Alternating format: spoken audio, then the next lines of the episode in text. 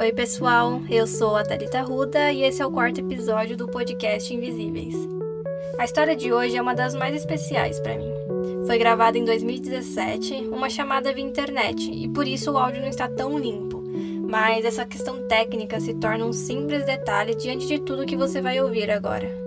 A Avelina está aqui para contar não apenas a história dele enquanto pai do Lucas, mas sim para falar sobre quem foi o seu filho, que infelizmente não está mais entre nós para contar com a sua própria voz o que é ser gay no Brasil. Lucas deixou para o seu pai a missão de seguir lutando contra a LGBTfobia e é na militância que o Avelino encontra forças para seguir em frente e eternizar a vida do seu filho. Eu estou muito grata por tê-los como parte da trajetória do podcast e assim manter viva a história do Lucas. É com você, Avelino. Começou a militância dele aos 16 anos e ele faleceu aos 28. Nesses 12 anos ele deixou essa história que o Brasil hoje, o Brasil inteiro é, é, sabe e, e respeita. Né? Ele não era o, o garanhão, o pegador, que a sociedade me cobrava que ele fosse. Mas hoje eu tenho a tranquilidade de dizer, de dizer que talvez tenha sido o maior homem que eu conheci na verdade, a gente já sabia. Só que fazia de conta que não, e não tinha certeza porque ele não tinha aberto. Lembro, lembro perfeitamente. Ele tinha em torno de 16 anos. Ele se abriu com a mãe e logo em seguida, no mesmo dia, ele veio e me, e me falou.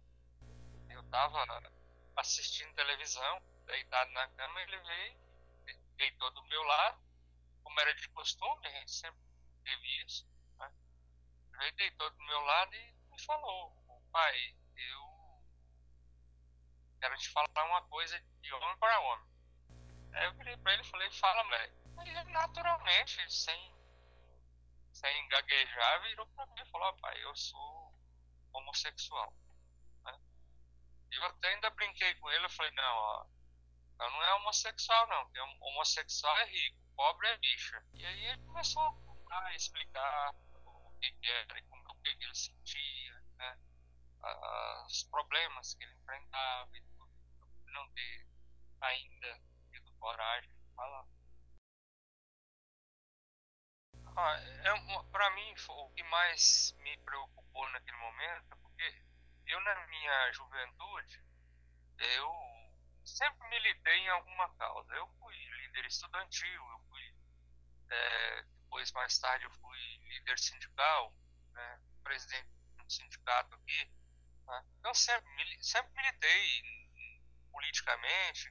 Né, e na, na minha juventude, eu fiz um curso técnico de segundo grau, e nessa época eu fiz teatro. Né, eu entrei num grupo de teatro, onde tinham várias pessoas LGBTs. Né? Uhum. E eu pude conviver muito com eles e, e ver o que eles sofriam, porque nós, nós, nós pegamos uma fase, nessa época, a fase áurea da ditadura militar, uhum. por, uns anos, por uns anos 70, onde a perseguição, além da, da perseguição política, a perseguição aos homossexuais era terrível. Uhum. Né? Ah, e eu sabia, a partir daquele momento que ele confirmou, eu, eu sabia o, o, o que seria a vida dele. Porque aquela abertura, ele ele tava, eu, eu senti que ele ele estava se libertando de, um, de uma prisão que ele estava. Mas a saída dele dessa prisão também ia fechar muitas outras portas na vida dele. E além da violência, né? e acabou levando a vida dele. Eu acredito que ele tinha, realmente tinha receio. Ele demorou até quase 16 anos né, para poder se abrir. Porque, além de eu vir dessa de uma família machista, né, criada, eu fui nasci na roça. Meu pai era todo sério, era pedreiro, aposentado. A família da a família dele, da mãe dele, toda evangélica. Né? Mas é, ele se surpreendeu, na verdade. Depois ele, até falou, eu pensei que para que eu falasse meu pai ia me matar.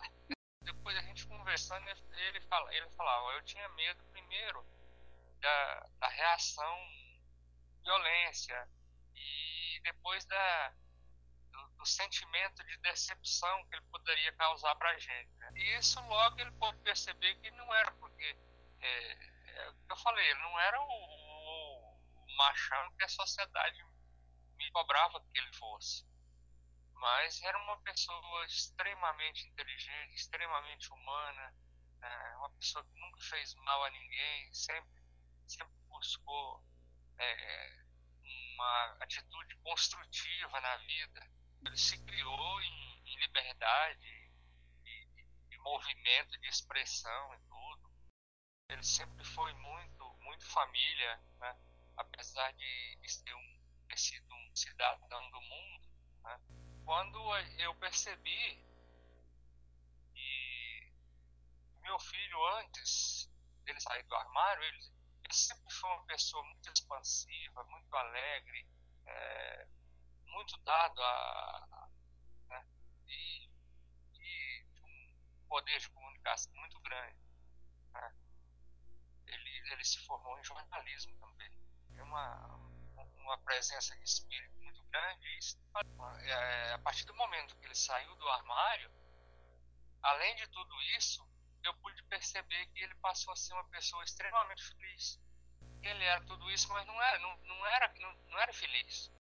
Inclusive teve, teve namoradas, né? Uhum. Várias, uhum. né? E ele falou, ó, eu até tentei, mas não. eu, chegou um ponto que eu descobri que não era, não era minha praia essa não sou hétero, eu sou, eu sou gay, eu sou homossexual. Tá? Eu gosto de menino. E pra gente ele, isso nunca fez com que ele deixasse de ser menos homem.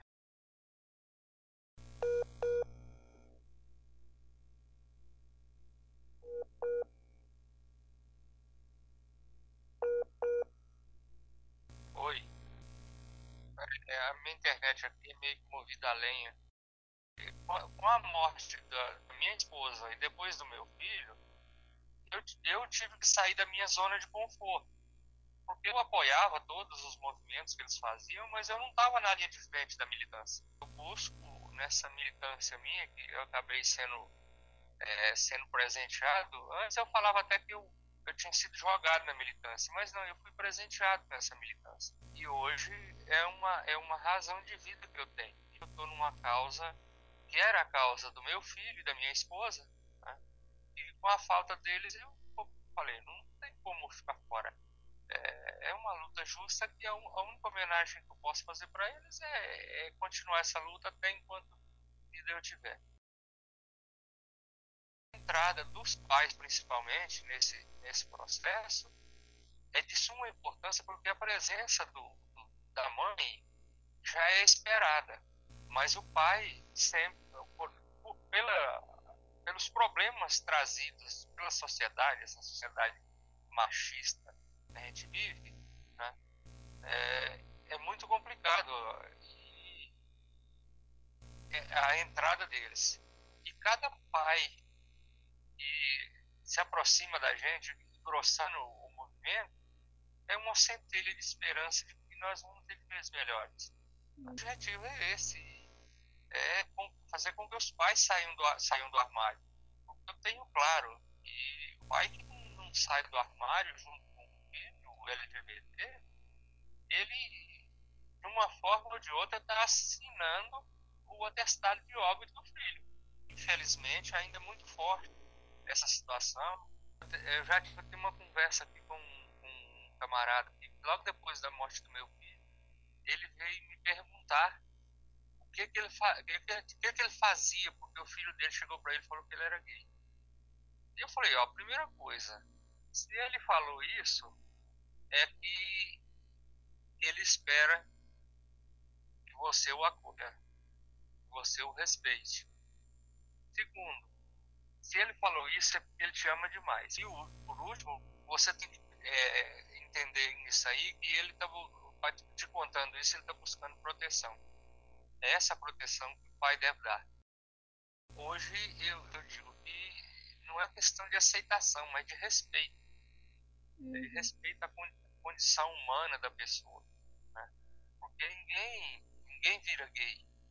Ninguém vira lésbica, ninguém vira trans. As pessoas nascem assim.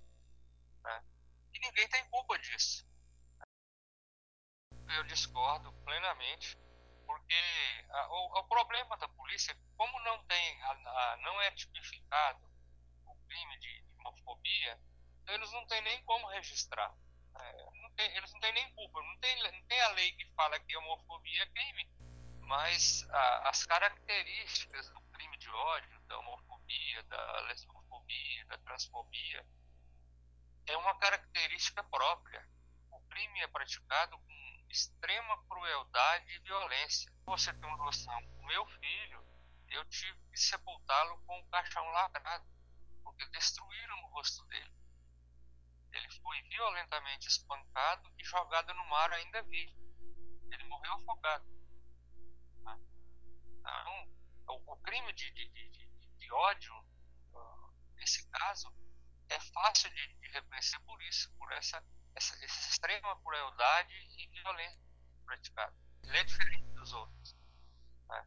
O latrocínio, normalmente, a, a pessoa chega e, e, dá, um, dá um tiro, ele não tem esse requinte de crueldade. Meu filho foi, mas ele me deixou de presente milhões de filhos. O ruim de tudo isso é porque eu, eu, me dói muito. Cada, cada LGBT que eu vejo notícia que foi violentado, morto, é como se meu filho tivesse sendo morto de novo. A sensação, a sensação é, é, é terrível. Mas o amor que eu recebo me faz levantar de novo e, e continuar na. Eu não me vejo fora dessa, dessa militância, porque é uma causa que está me dando é, força para viver. Eu acho que eu só vou sair o dia que eu for fazer companhia para minha mulher e meu filho lá no cemitério. O que a sociedade me cobraria, me cobra, é que eu tivesse aqui sentado é, lamentando a morte chorando a morte da minha mulher e do meu filho. Mas como nós, eu e minha mulher, nós sempre criamos uma família nos recusando a ser tristes. E respeitando esse, todo esse princípio que, é, junto com eles, nós construímos, é que nós não vamos parar, né? É, eu vou continuar nessa luta. Cada dia que a gente percebe que tem mais uma pessoa do nosso lado, é, a gente acredita que a luta está valendo. Né? Com certeza. Nessa, nessa, nessa lista de grandes pessoas colaborativas desse, desse projeto todo, com certeza, né, a partir de hoje, a partir de, sempre, vai ter o nome de Thalita. Quem sabe no dia da sua defesa, a gente, se tiver jeito, a gente vai assistir para bater umas palmas. E sim, ele veio de Goiás para minha banca de TCC. Mesmo que a justiça diga o contrário sobre o caso do Lucas, é uma realidade a morte de homossexuais simplesmente pela sua orientação sexual. E é por isso mesmo que eu não vou desistir de lutar pela vida. Lucas Presente. Se você gostou do podcast, acesse no Instagram invisíveis.podcast e compartilhe com outras pessoas. Obrigada por se permitir e até o próximo episódio.